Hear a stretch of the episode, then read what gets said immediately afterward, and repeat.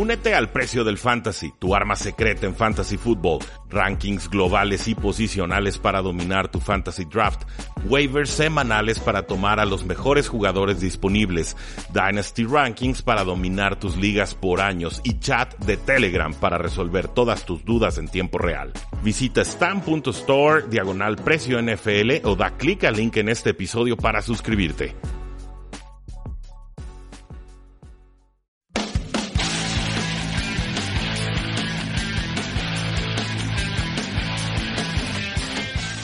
Saludos a todos y bienvenidos a un programa más de Tres y Fuera, donde la NFL no termina y nosotros eh, tampoco. Mi nombre es Rudy Jacinto, muchas gracias por escucharnos eh, casi todos los días de la semana. Tenemos aquí el primer podcast sobre un tema que no es estrictamente de NFL, pero sigue siendo pertinente al fútbol americano. Obviamente el Super Bowl 53 ya quedó atrás, ya no queda mucho más que decir sobre ese juego, aunque si saliera alguna reflexión por ahí, pues con todo gusto se las haríamos llegar por este medio.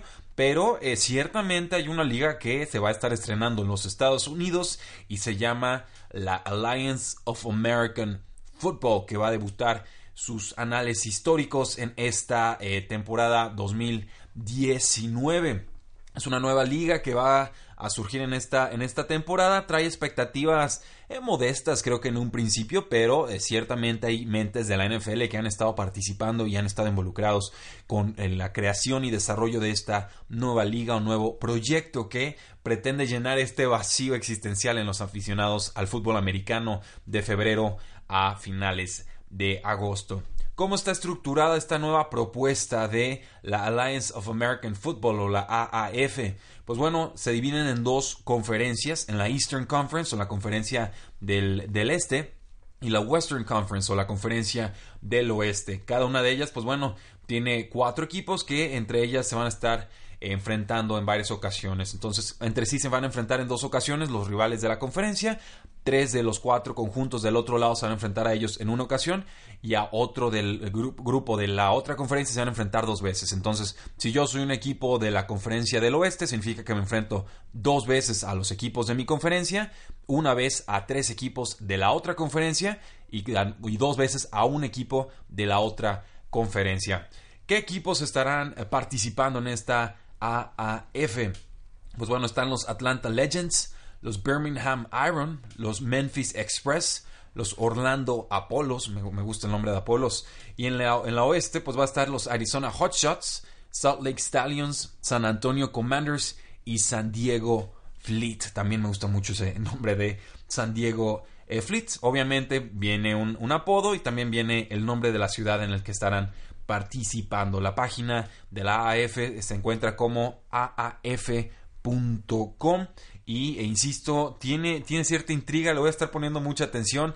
Es para jugadores que obviamente no han dado el ancho en la NFL o que salen de colegial y tienen todavía que desarrollar ciertas habilidades pero eh, es una propuesta muy interesante y parece que la están diseñando bastante bien y que no pretende competir de forma directa con la NFL.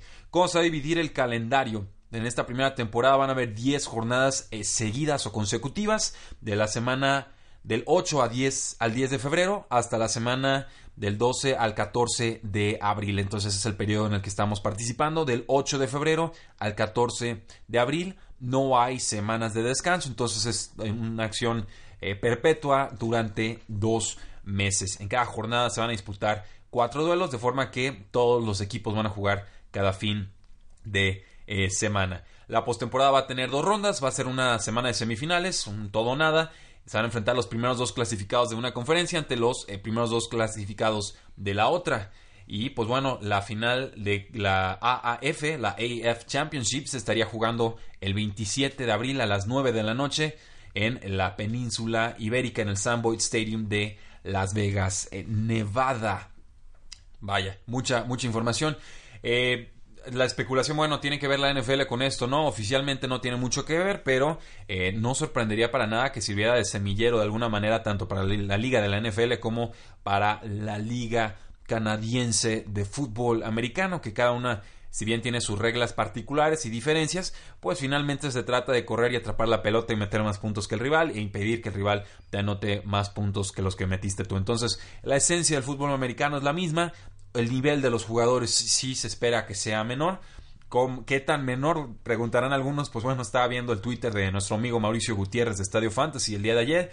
Él entró a una liga de fantasy fútbol de la AAF y su primera selección de draft, bueno, yo, yo no podía con la risa. Trent Richardson, el ex corredor de los Cleveland Browns que pasó a los Indianapolis Colts y que, bueno, fue selección muy muy alta en un draft y terminó siendo uno de los grandes fracasos en la historia reciente en eh, selecciones NFL, pero vamos, o sea, estamos hablando de nombres como esos de Christian Hackenberg, que pues no dio el ancho en los Jets de Nueva York, nunca tuvo oportunidad de ser titular, eh, Zach Mettenberger, ¿recuerdan a Zach Mettenberger esa quinta, sexta ronda de los Tennessee Titans? Eh, que llegó lastimado y lo pusieron dos tres veces y se veía perdidísimo en el campo, pero es un jugador alto, fuerte, brazo bastante potente y le van a dar una oportunidad de brillar en la AAF, la Alliance of American Football.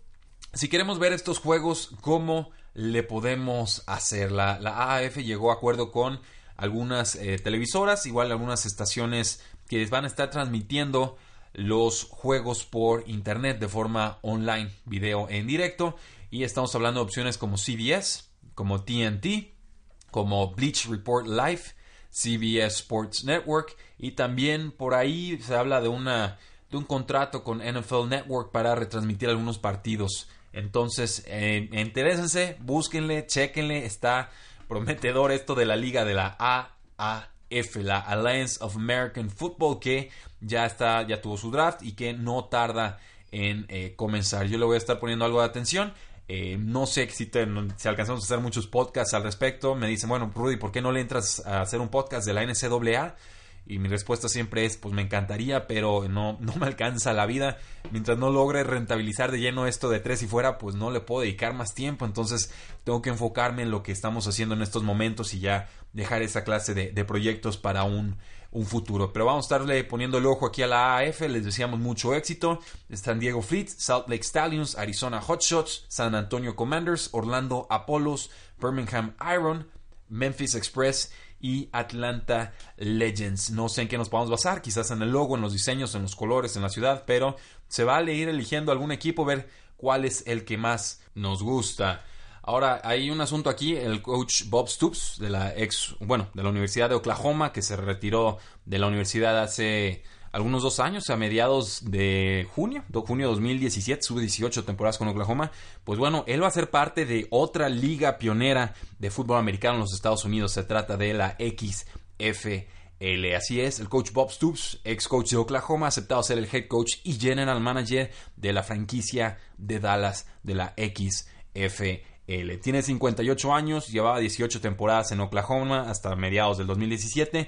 Resistió toda clase de tentaciones y ofertas de equipos de la NFL durante dos décadas y pues lo interesante es que su regreso lo va a hacer en una liga debutante de Vince McMahon, el de WWE, estas, estas luchas libres de los Estados Unidos. Eh, resulta muy extraño, pero quizás eh, eh, simplemente se le antoja ser coach en una liga distinta y ver si así se puede posicionar de nuevo para la NFL. No lo sé. Creo que se vale, creo que tiene una larga trayectoria, creo que es muy respetado. Me extraña mucho que decidiera decir, bueno, voy a, a ser coach de la nueva liga de expansión de la XFL cuando tienes tantas ofertas, pero eh, él sabrá y tiene derecho a, hacer de su carrera lo que prefiera. Entonces, un sabor extra que va a tener esa liga de la XFL, eh, que todavía no estaría debutando en este año, si no me falla la memoria. Y pasando rápidamente a temas de la NFL, hay novedades sobre cocheo, hay algunas novedades sobre coaches, asistentes, coordinadores eh, y demás. La primera de ellas, pues, bueno, que el nuevo head coach de los Bengals, el coach Zach Taylor, recordarán, coach de quarterbacks de los Rams, mandará sus propias jugadas en el 2019. Esto, pues ante el hecho de que el coordinador ofensivo nuevo, Brian Callahan, tiene un, un resumen, un CV bastante corto y que, pues bueno, tendrá simplemente Taylor que encargarse de esta faceta, a pesar de que no lo ha hecho mucho, casi nada, a lo largo de su eh, carrera. Obviamente, no, él no mandaba las jugadas en Los Ángeles Rams. Su experiencia mandando jugadas se limita a un periodo en el que fue coordinador ofensivo interino de los Delfines de Miami a finales del 2015, específicamente en diciembre.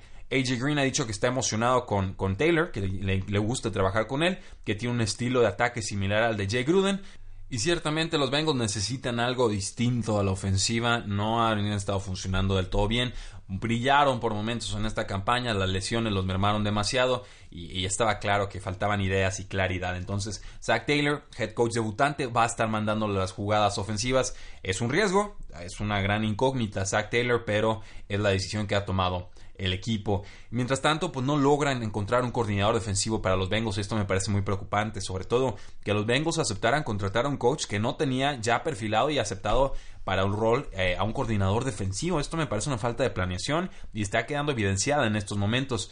El ex coordinador defensivo de los Packers, Dom Capers, un veteranazo, eh, rechazó la oferta de ser el coordinador defensivo de los Bengals. Jack Del Río, el ex head coach de los Oakland Raiders, ya hizo lo mismo. Entonces, no es que me hubiera emocionado mucho ver a Del Río o a Capers liderando una defensiva eh, en la NFL moderna, pero eh, ciertamente son coaches experimentados que si le están diciendo no a esta oportunidad es por algo. Creo que no se quieren enfrentar dos veces por temporada a Baker Mayfield y a Ben Roethlisberger y vayan ustedes a saber qué faceta ofensiva veamos de los eh, Baltimore Ravens. Es un puesto ingrato, va a ser un puesto complicado y eh, falta mucho talento defensivo en los Bengals en estos momentos. Entonces eh, se vienen decisiones difíciles, muchos veteranos que están muy protegidos por el régimen anterior, seguramente ya no pertenecerán a la franquicia. Entonces, ojo con eso, no han encontrado coordinador defensivo los Bengals. Quien suena como candidato, según Tom Pelicero de NFL Network, sería el ex coordinador defensivo de los Falcons, Marquand Mano, que me parece no tuvo mucha culpa de lo que le pasó a la defensa de los Falcons en el 2018, tuvieron demasiadas lesiones, tiene experiencia, es sólido, creo que eh, sería válido. Hay otros nombres por ahí que también suenan, el coordinador defensivo de Texas AM, Mike Elko, el coordinador defensivo de Florida, Todd Grantham, y el coach de secundaria de los Santos, Aaron Glenn, así como el coach de secundaria de los Rams, Aubrey Pleasant. Entonces, son hombres de menor perfil. Marquand Mano creo que podría hacer un buen trabajo con los Bengals. Con los Delfines de Miami, pues eh, contrataron al coach de, receptores abiertos de los Patriotas, Shadow Shea, como coordinador ofensivo. Eh, tiene 46 años, llevaba eh, trabajando con las alas abiertas de los Patriotas las últimas 10 temporadas, nunca ha mandado jugadas en su carrera. Obviamente se entiende con Brian Flores, los dos ya muy veteranos y experimentados en el sistema de los Patriotas y de Bill Belichick, y ahora pues van a trabajar juntos para tratar de derrocar a la dinastía que han impuesto los Patriotas en esa eh, división. Se espera que los Delfines de Miami se deshagan de Ryan Tannehill como quarterback, pero hay algunos nombres interesantes, nombres con talento, como son el corredor Kenyan Drake, el receptor Kenny Stills, el receptor Albert Wilson y el ala cerrada que tiene condiciones físicas formidables, Mike Gesicki, pero que no explotó en esta campaña. De todas formas, es un roster que también necesita una inyección de talento de forma urgente. Eh, Todd Archer de ESPN reportó que los vaqueros de Dallas no van a extender el contrato de Jason Garrett, entrando a su último año eh, oficialmente con el equipo, que sería este año 2019. Entonces, parecía que la llegada postemporada le iba a comprar vida nueva a Jason Garrett. Finalmente recapacitan en, en, los puestos de liderazgo de los vaqueros de Dallas. Me parece la decisión correcta. No tienen mucho que perder. Si trabaja bien, seguramente podrán ofrecerle una extensión de contrato el próximo año quizás pagándole un poco más de dinero, pero sin garantizarle algo en esta campaña. Y si lo hace mal, pues le das las gracias y buscas un nuevo camino. Lo complicado para Jason Garrett es que entra este 2019 con asistentes novatos a la ofensiva. Esto obviamente hablando de Kellen Moore y de John Kitna, ex corebacks del equipo. No creo que le alcance con eso a la ofensiva eh, no por falta de inteligencia o de capacidad de sus coaches nuevos, sino simplemente porque puede haber un proceso de ajuste ahí complicado a la ofensiva para los vaqueros de Dallas en lo que tratan de implementar o en lo que se acostumbran al ritmo del NFL como coaches estos asistentes. Entonces va a recaer mucho esta responsabilidad ofensiva de los vaqueros de Dallas con Jason Garrett y eh, ya hubo un momento por ahí del 2013 en el que decidieron quitarle la toma de decisiones ofensivas al coach, al head coach. Entonces veremos qué puede suceder. Igual no sería la primera vez que Jason Garrett se enracha y con eso recibe una extensión de contrato.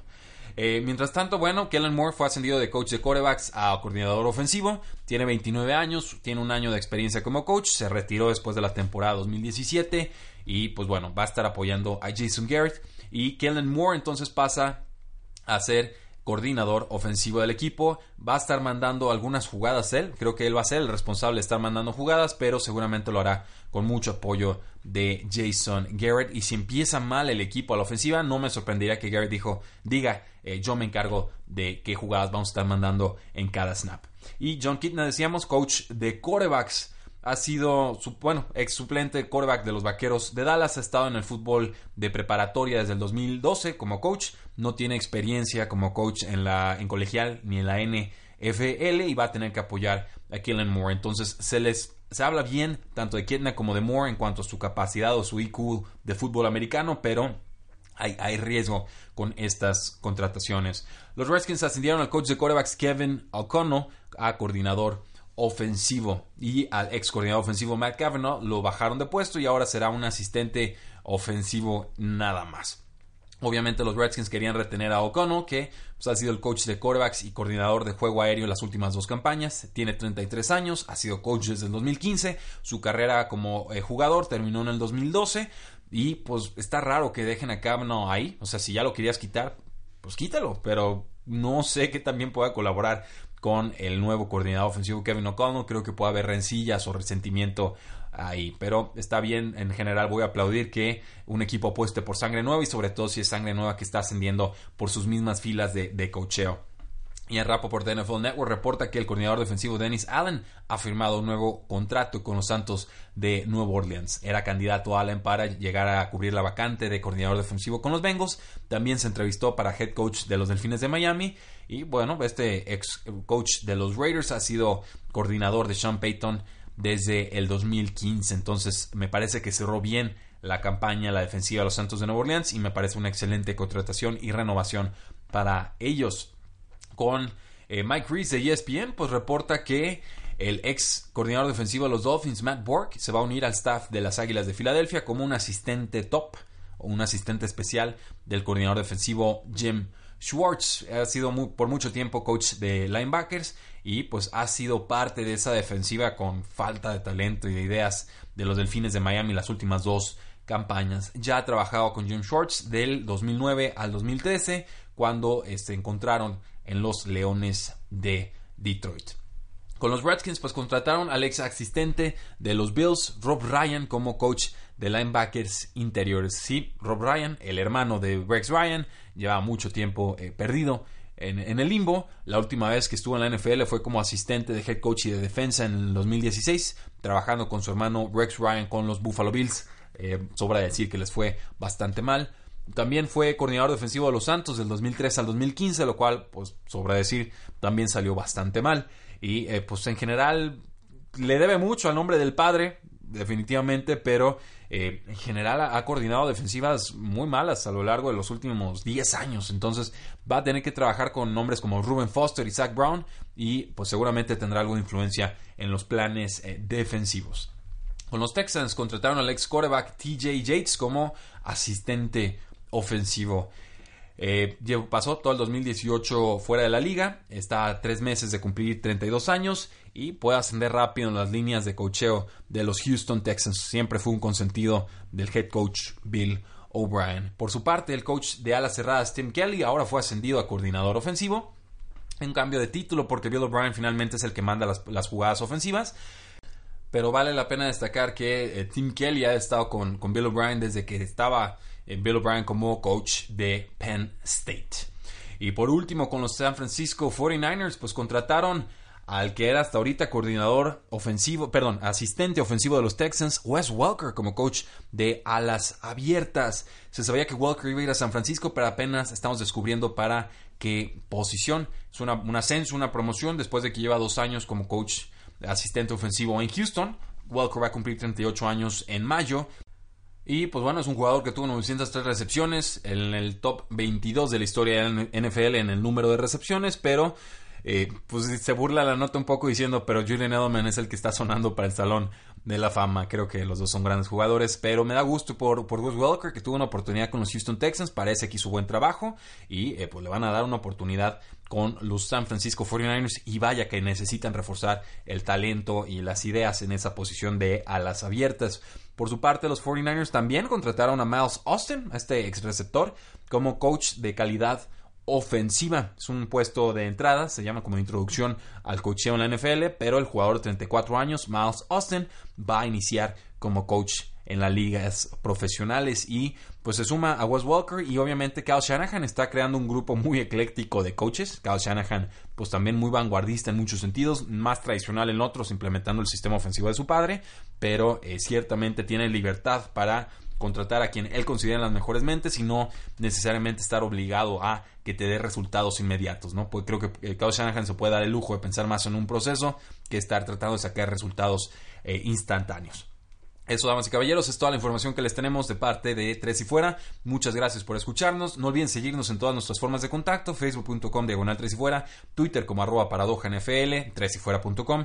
Suscríbanse al podcast, déjenos una reseña, cinco estrellas en iTunes, donde sea que nos escuchen, ahí califíquenos bonito para que más gente pueda eh, escuchar y descubrirnos a través de sus celulares. Muchísimas gracias, la NFL no termina y nosotros tampoco. Tres y Fuera.